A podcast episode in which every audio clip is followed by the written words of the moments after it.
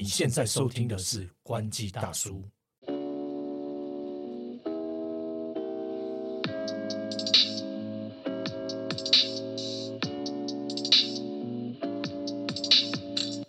嗨，刘，Hello，头哥，我今天要来这边的路上，你知道发生什么事吗？发生什么事？我坐公车的时候，不知道像你这样子年收入破百万、破千万的人，可能比较少坐公车。我每天坐公车，我喜欢坐公车。OK，就是有钱人平常的消遣就对了。但是像我们这种庶民呢，我刚刚挤公车的路上，因为我公司在戏子嘛，然后我要坐到南港展览馆，OK，念不标准。然后那台公车上面非常的挤，很挤啊，超级无敌挤。每个都沙丁鱼。没错，我就是挤到那个前门那边有一个黄色的地板，你知道吗？就是不能站立的地方。哦，对，很危险的。对，没错。然后这时候我就看到台湾人满满的爱，我觉得我要消耗刚刚那一个帮我做这件事情的男乘客。你知道他做什么？他做什么？就在我准备要刷卡的时候呢，他默默的把我的卡拿过去帮我刷，然后再还给我。你你你有吓到吗？就是我有吓到，我想说我想说，对，我想说他是不是左手要拿出一个读卡机帮我对帮我刷一个他自己那边的账号？这样这是我们下一集要讲的吗？先剧透了。先剧透，先剧透。重点是呢，在那个位置上面真的很惊险，你知道？因为那个门不是会这样送一个快速的夹起来嘛，然后我就面对了那个门的外侧嘛。当他快要这样子顺了一个大概只有零点五秒夹起来的时间，我发现我身体上面最凸的那个部位差点被夹到，所以来，什么最凸讲清楚，讲清楚。我挂在前面的包包啊！哦，不要再讲这些了，今天要讲什么？乱讲。这么惊险，就是这么刺激，就跟我们平常在玩的电影 很硬。很硬转啊！对，这一局我要讲的是电竞手机。对，没有错。电竞手机要聊电竞手机的什么？最近发生一些事，对不对？对，其实最近有一连串的事情，看起来都是没有太直接的关联，但是刚好就是把这些时间轴把它摊开来看，蛮有趣的。就是很多事件其实感觉是一个接一个，那这些事情都跟电竞手机是有关系的。那我简单来整理一下，就是说，在去年底的时候，就是小米的现在是小米的那个总裁，对就是卢伟斌嘛，哈，他他负责小米的那个整个整个整个那个手机业务嘛，就所有的产品线啊，他原本是负责手机而已，原本是负责红米。那其实红米以前有出一个呃类似电竞手机的一个产品，那他后来就是负责整个小米了嘛。那他在去年底的时候，他透过微博，就是呃，就是大陆人很大陆这些高层常常会在微哎博上面大发言。陆真的超爱用微博发言。我们以前跑新闻的时候，都会去关注，对就余承东啊，反正就那几个，对对对，就雷军嘛，就是看他们在讲什么，然后可能会互相蹭来蹭去这样。对对对对，那他们其实就打个人品品牌啦。我们之后也可以去讲这个这个行销部分。对那他们就透过就是微博去发言，那就是很很希望有人知道这件事情，很希望被报道嘛。那他就是讲了一句话，就是说啊，呃，二零一三年我们不需要电竞手二机嘛零二，三了，靠腰。二零二三年啊，对你刚说二零一三，哎啊是口误吗？我错了。对对对，他就是讲了二零二三年，其实我们不需要电竞手机嘛，真的需要吗？然后就是电竞手机会消失嘛，他大概是这样讲。那其实他突然讲这样的一个内容啊，吼，大家其实会觉得哎有点讶异，因为对呃红米自己也有出电竞手机，对。就是反正它也有出所谓电竞手机的版本，就是效效能比较好啊，然后针对那个有一些设计上面符合电竞手机的一些一些设计这样。那因为小米其实也有投资黑鲨嘛，对。它有投资黑鲨这个做电竞手机的公司，对。那所以大家就觉得蛮奇怪，就是说你是一个小米集团的总裁，那你怎么会去突然做出这样的发言？自打嘴巴，对，那顶多就是啊，意思就是说啊，我红米手机很好，我不需要，就是也也许就是说我手机已经够好，不用再特别设计出一个可能可能针对电竞用的产品就可以符合市场的需求。那你这样讲是没事，但是问题是你还有投资其他公司嘛？那黑鲨就是专注这家公司只做电竞手机啊，它也没有其他的产品，它的手机全部都是为电竞而生。那这这样的发言，其实大家有点就是蛮惊讶的。那到了今年初的时候，就网络上面就是也是一样微博嘛，就是说有人就爆料，哎，就员黑鲨的员工哎，或者是有一些可能去黑鲨讨债。那就是有某一天嘛，就是突然有很多照片出来，就是说那个那个这家公司外面被贴了什么呃欠债还钱啊，什么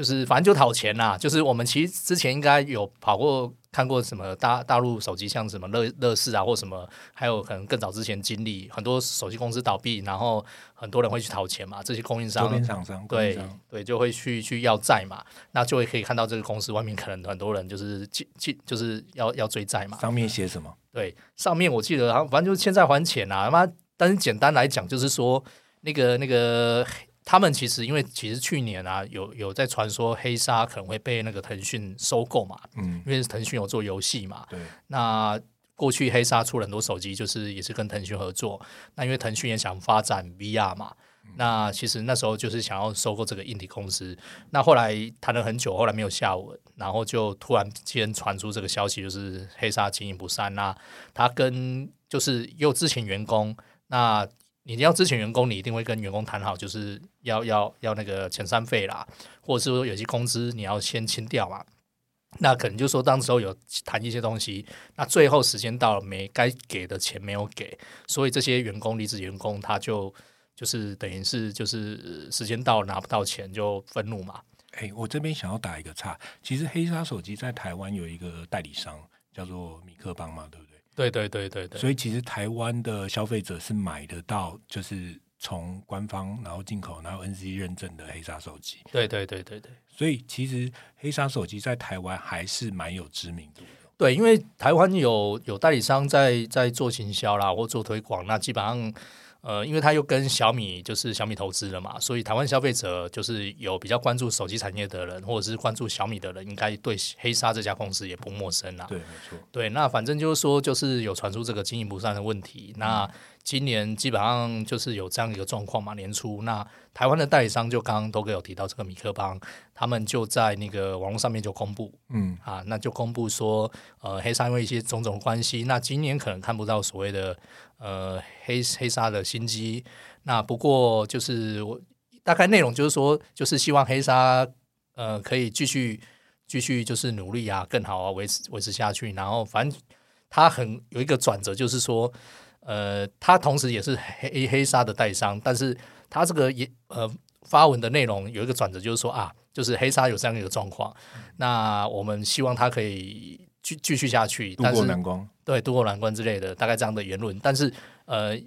台湾可能有很多电竞玩家、消费者，可能也很期待，就是有有有有更多的品牌进来。那因为黑鲨就是有这样状况，所以他们现在接下来要去代那个那个代理红魔，就是哦中兴旗下的一个手机公司叫努比亚。哎，但是我这边又要代替台湾消费者发出一个问号，他发出了这种官方声明之后，但是消费者已经购买黑鲨四 Pro 啊这些手机的人，后续维修状况的话，他们有没有特别提到什么？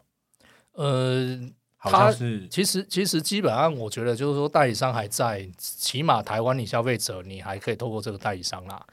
还是找得到人啊、还还是找得到啦，啊，只是说看他服务的好不好这样而已啦。对对没错没错，就是就是你还起码他还在，而且虽然说他们已经从卖黑鲨手机变成卖成红魔了，那我觉得这确实也是对消费者来说有点担心啦，就是既有消费者，因为后续还有软体维护更新，对那这个也没办法，因为坦白说，你约那个如果黑鲨它它不继续提供这个软体的维护的话，嗯那就算代理商在台湾，其实也是没办法继续做下去啦。对啊对，所以确实现在拿黑鲨手机的消费者，可能也是比较担心这一点啦。没关系，可以换 ROG。那就是在花钱嘛。对，那就是说黑鲨有这样一个状况之后，那台湾代理商的就接着就宣布，就是他要代理另外一个竞品，这是蛮蛮蛮特别的一个状况啦。就是你从 A 品牌，然后换成 B 品牌，然后都是做电竞手机的。那反正不管怎样，就是也就是说，台湾有新的这个手机品牌要进来了。对，就是就是努努比亚旗下的这个红魔游戏手机，大家可能比较陌生啦。对，那这家公司其实过去就是中兴，就是大陆的一个算跟以前早期跟华为算是同等级的一一个大厂啦。那那这家公司旗下就是有一个努比亚的一个子品牌，就有点像华为又孕育出一个叫荣耀的一个这样的品牌。那这个品牌呢，又因为产品线关系，它做电竞手机或电竞，它也做很多电竞的产品啦，荧幕也有。那它推出了一个叫红魔的游戏手机，那它是第一次在台湾有代理商引进，所以我们可以看这个一系列，就是说那个呃。电竞手机的版图对出现很大的一个很大变化。那我讲到红魔，就红魔要进来了嘛？哎，看就是看起来差不多了，就是没什么事嘛。但是其实近期又有一个传闻啊，但不过这个联想也证实了，嗯，那就是说联想原本有一个电竞手机叫拯救者这样一个一个电竞品牌，它也推出手机。那它也就是一开始就是有内部员工就传出啊，就是公司已经。已经都谈好了，就是整个手机事业这个这个部门要裁撤掉了，也就是说接下来不做电竞手机了。那就是就是有一个这样一个状况，就是诶新品牌来了，然后原本的品牌呃不做了，嗯，对，就是有一个这个这个版图的一个消长的一个状况。不过联想其实我们来看去年，其实它它应该推出了两三款的手机，就是这个拯救者的这个电竞手机。那前面两款其实都有这个。很很电竞的风格啦，那到第三款去年出了这个产品，其实坦白说，它就只有做一些散热的一个设计。那不过外形上面，坦白说跟其他手机没什么太大差别。那之前也我有跟就是大陆那边的人一些聊一些状况，就说他们内部有试着要去做转型。那其实这个就是一个很有一个蛮吊诡的事情，就是诶，你看好电竞，就是这家公司一开始是看好电竞产业，然后当然它有做出周边的这笔电啊。其他产品嘛，但是手机这一块，就是突然间这个风格改了，好像就是觉得他们也认为说啊，市场不需要这个这个很电竞风格分众的对。产品，嗯，对，就是说消费者其实也没有到那么细啦，然后所以你去做一个很极端的设计的时候，其实可能消费者不会去买单，但是消费者还是需要这样的功能，但是外形上面不需要做到这么极端，就是也是想要跟大众去靠拢。所以去年做这样的改变，然后到后来就是传出这个这个整个部门裁撤，其实也不意外，因为就表示其实内部对这个这个电竞手机应该也有蛮多的争论，但最终就是放弃了手机这个这个部门。其实过去来看，整个联联想的手机啊，就是也是浮浮浮沉沉啊。他后来也是那个收购了，从 Google 那边收购了 Motorola 嘛。对。那后来你看他 Motorola，就是大概就是。靠靠着就是国外可能呃北美啊一些传统就是这个摩托罗拉本来就不是比较不错市场做还不错之外，像大陆或者是其他市场基本上也也都不行了，甚至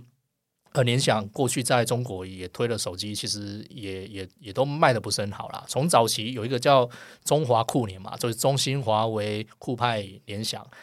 那到最后这四家公司也只剩下华为做的比较好。那华为后来也因为这个中美贸易的事件问题，也受到一些影响，所以等于说这四大品牌过去的这个四大很强势的四大品牌，其实也也算消失了。当然华为还在，只是说它影响很大，没有办法像最好最巅峰的时刻这样。对，所以这个整个电竞产业的一个消长的一个状况，有一个很大的变化。那当然近期来讲，就是 LG Phone。Seven 就是在四月中旬就也要发表了，嗯，那所以其实可以看一系列，就是这个这个整个产业变化其实是蛮快的，嗯，基本上 ROG Phone 它还是我个人觉得它还是一枝独秀啦，因为相较于比如说我比较熟悉，我自己有摸过有测过的，像黑鲨来说好了，它的电竞手机我们一般当中的印象都是要极致效能，然后要有大电量等等啊。但是像黑鲨，它本身就不是用到顶规的处理器嘛。呃，黑鲨其实也有顶规处理器，不过它出了手机很多，它也有一些联发科版本的，对，就是就是各种版本都有。但我觉得黑鲨比较大的问题就是在软体层面啦，因为它毕竟，例如说卖卖卖到台湾，台湾我们都讲可能是台湾版或国际版，基本上要有 Google 的嘛，完整 Google 服务。那卖到台湾其实就会有一个状况，就是很多功能其实是被拿掉的。在大陆，它可能发表很多应用，就是我们也常常可以看到，像小米这个米 UI 啊，或很多这个大陆的手机，它有很多 UI 的功能做的不错，但到海外，可能这个功能它就被迫要被拿掉，因为有一些版权啊，或者是一些一些涉及一些问题，所以它它必须做做切割这样。对，了解。所以等于说到现在，LG Phone 要推出的时候，基本上其实他有点像是在电竞市场里面孤军奋战的人，也没有到孤军奋战啦，但是至少是他一直都立屹立不摇在那边。其实先前又传啊，不对，先前应该是传出华硕的手机 ZenFone 想要收起来，不是 ROG。对，因为应应该说就是在在之疫情之前嘛，我记得应应该是有，反正有一段时间那时候。华硕本来就是出了很多各式各样手机嘛，出一堆嘛，神凤什么很多嘛。那后来就是做一个收敛，就是产品线精简，精简到最后就是大家看到，就是一年只有两大产品线，就是神凤跟 ROG 凤。那他们就聚焦在就是，例如说，呃，就是极就是很强调这个 performance 的，就是专业用户的，就是他们大概他们就是走这两个产品线这样。那就没有再去特别去做说什么低价的啦，或者是什么要走走量的啊，就是基本上就是走高价位，然后聚焦在特定的使用者上面。对，确实也是一个收身啦，因为手机亏太多钱了，所以对他们来讲，就是他们呃手机部门还要维持的情况下，就是要去精简，把产品先精简掉。那先想办法不要亏太多的钱，就有机会赚钱。一开始如果说真的要赚钱是太困难了，以以华硕的状况来说的话，因为这个手机部门，你一直做，可能出了很多产品，然后看起来量很大，可是事实上可能也许都没有赚到钱，因为都是低价的嘛。嗯，那你觉得电竞手机，我们刚刚讲了一长串，回归到最原始的电竞手机，到底应该要怎么定义它这个东西？对，电竞手机其实我们讲说，呃，现在大家在讲这个电竞手机啊，哦，就是常常有时候会会会提到电竞手机、游戏手机。那我我自己的定义啦，哦，就是说电竞手机基本上你的外观的设计，就是你的 ID 基本上要有特别的，就是因为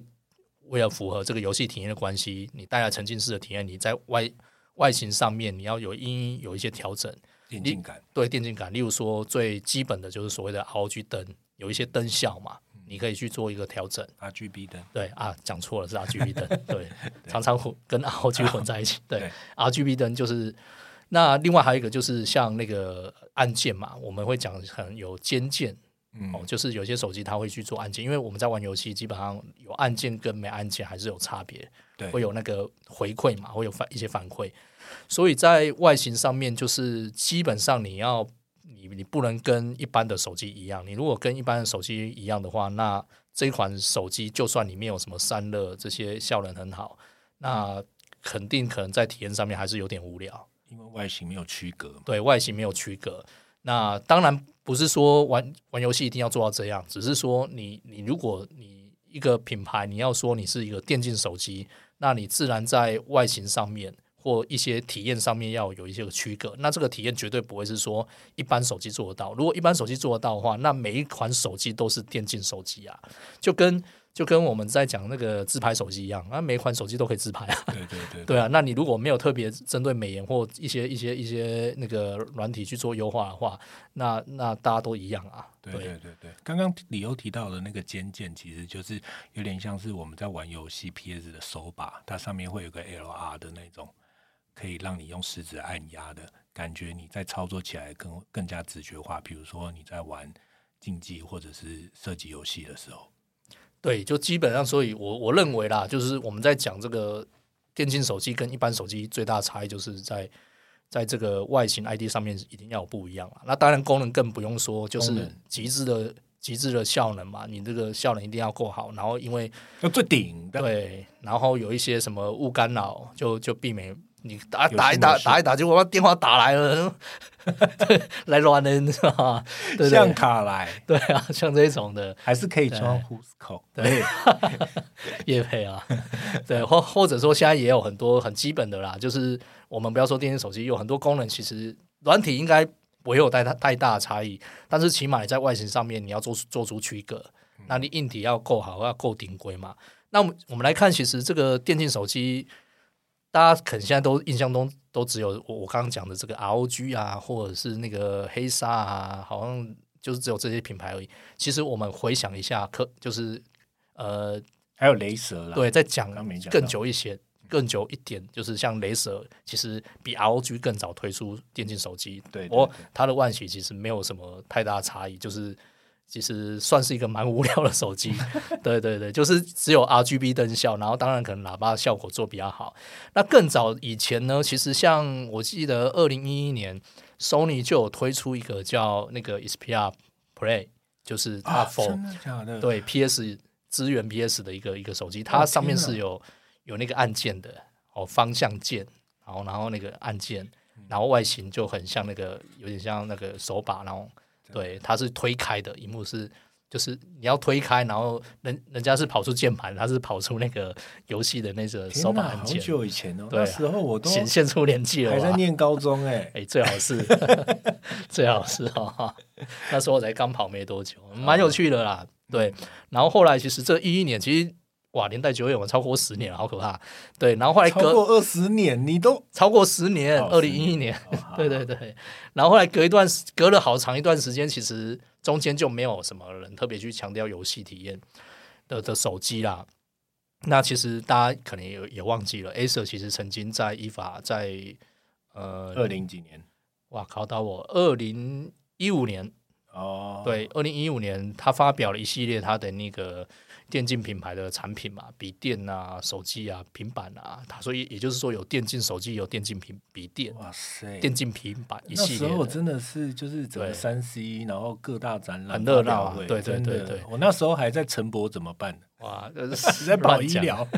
我还在跑医疗。还在跑医疗，哇，太可惜，错过了。不过呢，这个手机啊，就是最后就发表了，后来没有出，所以大家对它其实相当陌生的。啊，不过平板是有出啦，电竞平板，嗯，这个这个产品是有出，但电竞手机没出。所以后来你看，二零一五年这个产品到了大概呃一八年左右吧，对，一八年就是像呃中国的这个黑鲨或红魔，呃哦一七年雷蛇就出了这个，啊雷蛇是一七年嘛对，那后来一八年就是那个那个腾讯就找了找了黑鲨找了红魔合作，就他们就出这个所谓的那个游戏手机嘛。那 ROG ROG 是在呃一八后来一八年就出来的，对，就是再再晚一年啦，对对 ROG 都出到第七代，你就减七年嘛。对对对，哎，不对，ROG 是不是有一代跳过对数字？OK，对，ROG 就是呃，ROG 第一代、第二代还没有四嘛，没有四五嘛，对它第一代是二零一八年嘛，其实大概跟黑鲨的时黑鲨红魔的时间点都很近，为什么呢？因为呃，当时候其实他们都有跟腾讯合作吧，腾讯那时候因为腾讯有腾讯为了推广它的游戏哎，等一下，我忽然想问一下，ROG 那时候为什么没有四啊？呃，我觉得就是这个这个不吉利的问题吧，因为因为 ROG C，嘿嘿，因为它就是也要卖到中国嘛，所以所以这个就没有所谓世代嘛，对。对，所以我们可以看一些就是一连串这样这些这些产品。那联想也是算呃算也是比较短的啦，二零二二年出来，然后你看去年最后一款产品嘛。嗯，啊、不过不过雷蛇也是很短啦，雷蛇也是出了两款，雷蛇出了两款也是挂了。所以如果是电竞手机的话，你会怎么样推荐？我觉得现在因为电竞手机的选择没有像以前那么多，你好像也不是很好推荐的。好像怎么选都是 ROG 这样。对，你在台湾，不过在台湾基本上就是 ROG 跟红魔嘛，因为其他品牌就挂了嘛。对，不然就是诶，还对啊，几乎就挂了嘛。对，那基本上你可以选择就 ROG 跟红魔。那我觉得 ROG 是因为它的周边配件比较完整啦，太屌了。对，然后也是算做比较久，然后它有就是华硕的一个加持嘛。但是我们先不管它的品质如何，因为过去也传出一些品质上面就是是会有死机的问题。是 对，不过我记得在去年、去年或前年的机器开始就好一些了，就比较没有这么频繁啦。那我们不讲品牌，我们来讲说我们如何去挑选一个一款电竞手机。我觉得这个基本上我们一定先看外形嘛，手机好不好看，决定你要不要买它。就算呃你不会因为说它不好看，我还是要买吧。因为你买了，你要跟它一辈子。没有电竞一定是一定要够炫炮，不然你就不要讲了。对，就是基本上你拿出来要要要够炫跑嘛，不然你会变成一个无聊的电竞手机。对，对，所以外形是一个关键。那外形其实厂商做出来，你就是要或不要这样而已嘛。那我们可以看几个啦，就是现在基本上有一些荧幕的体验，就大家会去强调所谓的荧幕更新率啊，或什么触控采采样率啊等等的这些就是这些规格啦，然后还有要强调就是说像喇叭哦，你在玩游戏的时候，除非你是戴耳机，不然的话，其实你会重视它的那个音效外放的效果啊，要有这个双喇叭，然后什么沉浸式的一个体验等等的。那刚讲喇叭嘛，你如果不外放的话，你最好就是要三点五 N mini 的那个耳耳机插孔，不然的话，你你用其他的规格还是效果会会会有打折嘛，对。那其他就是像电力续航力，就是电量要够大嘛。对，那不过现在很多电力电量都做很大嘛。那再来就是或快充嘛，充的很快嘛。对，那是再来就是像散热，因为现在很多手机因为因为性能太好，就是很高效运转的时候，，对，就就会有散那个散热没办法散热的问题嘛，会过热。那所以很多这个业者他就会推出所谓那个外接式的那个风扇，或者也有内建的风扇。那这就看你的需求。那我个人当然是觉得说，可能呃外接会好一点，因为你你你想用的时候再装上去，啊，你不想用再拔拔下来。这当然这看个人需求啦，因为有些内建的它的声音就会很大声，然后有时候可能也不是你想开就开，想关就关，因为现在很多都强调 AI 嘛、a i 决定帮你控制了嘛。外接的其实以 ROG 那个来讲也不便宜，一个对配件要好几千块，是是是，所以你一次买到顶规，他就送你了。你就是要到 就是要最顶的嘛。对啊，你啊，你那个买都买 R O G 了，买了对啊电子手机了，你还买便宜的吗？对啊对对，都已经砸了砸了钱，对啊，不然就是买一般就好，真的，因为少了那个就真的有差，就没了。对。那其他就是你要去看它的配件啊。不过真的确实像头壳讲的，就是这些看来看去，因为主要就是我们刚刚讲前面这很多品牌挂了，所以你可以选择越来越少了。不然其实你如果去年或前年我们再来谈这个议题的时候，哇，选择更多了。对那今年看下来，就真的就只有 ROG 跟红魔这两个品牌你可以选，因为呃也没有其他品牌。那 ROG 就是牌子老，做的久，就是就是就是出的比较多啦。那台湾比较陌陌生。那红魔是一个新品牌，很多人会担心这个这个品质的问题嘛，就是维维修保保护这些问题嘛。对，对，那还有软体运作了。对对对，我让我觉得比较麻烦还是在软体的部分因为毕竟它是中国手机，然后台湾是代理商的形式，所以这个软体更新维护可能呃会会是一个比较一个一个问题啊，就就是可能消费者会比较担心的。那起码 ROG 就是台湾的公司，那它有论坛，你也可以去上去抱怨。我觉得现在买电竞手机真的，你就你就还是选 ROG 吧，因为它毕竟还是现在最大的。呃，对啦，就是说你如果想要真的就是就是买电竞手机除非你觉得 ROG 很无聊，因为你看腻了，对，你也可以玩看看像红魔，因为它它其实红魔这一款手产品也蛮特别的，怎么特别呢？它的正面是真正的全荧幕，哦，因为它前镜头是隐藏的。啊，我还我没摸到，对，我下次对去摸我找到就就就带来给你看看。对对对，我下次摸对看看，虽然它镜头是隐藏的，那就代表其实它的自拍效果很差，没关系啊，电竞手机不要自拍了。对对，真的除非你要自拍。除非你要那个什么，你要边直播还干嘛的？对对对，这个也是电竞手机其中一个功能。是啊，是啊，所以所以它带来的是一个完整的荧幕体验，你不用担心有一个洞，或者是是这个这个有点像之前的 vivo Nex 一样嘛。对对对，它就是完完整的一个体验这样。然后它透明，它背面还有一个透明的一个机身啦，嗯，部分透明的一个机身，虽然外形比较特别啦，嗯就是因为 ROG 这几年都差不多长那样了嘛，对，它没有什么太大的变化。那如果你真的觉得想要玩，因为毕竟可能玩电竞手机的人，他也想要追新追求一些新的，嗯那你可以试看看红魔。那那你买红魔，你就要去留意一下，诶，因为它现在它现在还没卖嘛，它现在有点是像用预购的方式。对哦对。那我个人觉得，我身为一个资深的手游玩家，大家都说手游是粉 game，我同意，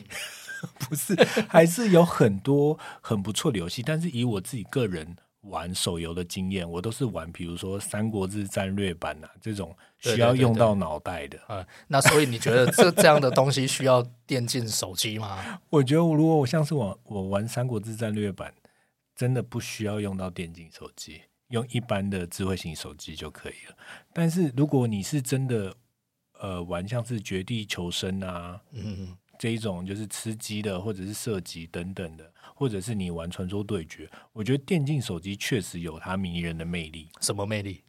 就是它的刷新率，哦，还有它的手持的握感。对对对，因为我觉得肩键就是多触控的按键真的很重要，然后你可以在里面设剧集嘛，所以嗯所以你在里面玩游戏的时候，就是你比别人就是刷新率你就比别人早开枪，对 然后剧集的话你就是不会操控的手忙脚手忙手手忙脚乱这样子。对所以我觉得电竞手机确实有它存在的必要，因为大家不要觉得说自己平常就是没有什么很认真在玩游戏。我跟你讲，这些 die hard fan 就是死忠的铁粉，对于游戏的铁粉来说，他们真的是对电竞手机很有爱。而且通常这些电竞手机，他们都会跟这些知名的游戏做一些活动，或是联名等等，或者是特别开放资源，他们的游戏在他们的电竞手机上有更好的体验。那你想想看，这些广大的游戏粉丝，其实他们也有可能因为这两相加成之下，特别去买电竞手机来玩。对。诶，那涛哥，我想问你说，你你之前应该有跑过一些呃手游的活动啊，或或一些电就是电竞比赛手游的那种活动，或者是选手啊，你印象中那些选手啊，他都用什么手机？都是用 iPhone。我跟你讲，我这边可以透露一个小道八卦，反正现在应该也，我们现在还应该还没有到电竞手机品牌要侦测我们。我可以负责任的讲啊，我曾经采访过不止一位的电竞团队，然后电竞团队里面会有分析师，诶，是叫分析师吗？就是除了选手、教练之外，他们还会有一个比赛分析师之类的。然后他就跟我说，呃，用 iPhone 啊。对，因为你知道我会问这个问题，是因为呃有一次我记得在在聊一个大家在讲嘛，有很多电竞手机，然后很多品牌也强调电竞功能，但是搞到最后大家都说啊比赛都是用 iPhone 啊，对呀、对啊。你看是不是？对，那所以我说我们两个都可以负责任的讲，那不是很多那种什么什么呃官方游戏指定手机啊，然后看起来就是为了这些手机品牌搞出来的比赛，但是回归到可能一个比较大型的比赛，然后这个可能跟那个赞助无关的，可能最后大家都是拿 iPhone 去做比赛或者。是那些电竞直播主，他可能是接个手机，他还是要连电脑的 OBS，他也不可能单靠一只手机。对，事实上，其实我也听过，就是很多呃用电竞手机，它但部分啊，可能部分啊，就是说，就像以前可能用那个买美图手机啊，嗯，会就是就是自己用 iPhone，可是你在做直播的时候，你必须要拿美图手机，在特殊的工作情况下，你用特殊的产品。所以这边我就觉得 ROG 很聪明，因为他开发了一连串的周边，包括跟电脑整合的，反正就是它可以完完整整的。我觉得他们真的是非常用功的在做这方面的 research，然后把所有的喜爱电竞的、喜爱游戏的，甚至是喜爱看游戏的人的想法都发都发想到他们的产品里所以他们其实做的蛮成功。但是我相信，呃。至于有没有回收这件事情呢？可能我们后续还是要再观察看看。因为我个人呢、我持平的讲，电竞手机它在手机市场里面，它还是一个分众的产品。对，确实是一个不只是分众，也是一个小众的一个市场。我记得它这个这个出货量啊，大概一年也不到百万啊，连百万都不到。放大来看，整个手机可能每年就是一亿多吧，对，还是还是还是还是十亿还多啊，反正就是。像我确切数字忘了，但是就是说它的这个电竞手机的比重大概就只有不到百万，连百万都不到。对啊，没有错。所以说刚刚才会说，为什么它必须要在那些铁粉上面以及重度游戏使用者上面多加琢磨，去做更多的周边，以及在手机上面或者是桌布里面，让它有浓厚的满满的电竞感，因为。单就手机这件事情来说，其实你用 iPhone 或是用其他的旗舰手机就可以做到一样的事情。那你说真的就是，比如说电量有差，那电量有差跟插着电在玩，其实你说散热，就是我之前我刚刚说的那个分析师跟我说，iPhone 三 iPhone 不会到很烫，对对呀、啊，所以其实稳定性来说，如果它真的都差不多的话，那电竞手机要怎么做出它的差异化，以及怎么做出让消费者买单的吸引力，就是它必须要紧紧抓住它这一群受众嘛。对对对，所以像刚刚都会有讲那个，如果插电的话，所以有一些那个电竞手机，它就它的那个插电位置就会坐在中那个侧边的中间。对，没错。也就是说，其实电竞手机它要特别去做个设计啊。如果如果它的设计跟一般手机一样的话，它其实就很普通啊。那谁会谁谁谁愿意买买单嘛？对，没有错。对，那事实上，其实电竞手机，我自己也觉得，就是说，最重要是它必须要建构自己属于自己的生态圈嘛，生那生态系统，那就是也就是说，它要去做很多这种配件，让大家愿意就是透过它的配件，然后有更创造出更多的玩法。不然的话，如果只是一般的手机，那就是消费者能够买单的，就是动力不大，动力不大。那当你如果做出一个好的配件的话，那消费者愿意花钱去买，那当然也会因为这样，你会有增加额外收益嘛？对，那都是相辅相成。那事实上，但是这个也考验说，就是品牌业者他要投入很多研发资源去做这些东西，因为不是说你产品做了一定就就卖得掉，或或有人买嘛。对，或就是就是市场愿意买单，这个其实都是一个环环相扣的。那所以其实我觉得我一直都认为啦，就是说市场品牌越多越好。嗯，因为当品牌越多的时候，才有竞争。对，然后品牌有竞争，才愿意投入研发。那这时候才有可能整个是往往上去提升。不然的话，如果集中在这些几个品牌，那这些品牌如果又又不愿意投入太多资源的话。那其实整个产业是会有一个停滞的。那当有当这个所谓市场分众也有它的好处，就是我们才可以看到就各式各样奇奇怪怪的产品。那这些产品其实可以满足消费者想要不同不同体验的这个需求，不这样也才不会让整个市场好像变得很单调、枯燥乏味这样。对，有越来越多的商家品牌投入，绝对是对消费者更好的一件事情啊！就像是。分众手机市场也不是只有电竞手机啊，其他也有像功能性手机，像是 Cat 或者是三星也有出一些防摔手机。这个可能我们后续可以聊一下手机不同的分众，我们再另开新的集数来跟大家分享。对，好，那我们这一集的时间也讲蛮长的，一看居然已经快要四十分钟了，废话超多，对，废话很多，哎，但是我们还是带来满满的料给大家。OK，今天就先这样子了。喜欢我们的话，不要忘记什么，按赞订阅我们。OK，还有记得 follow 我们的社群，今天就这样喽，拜拜。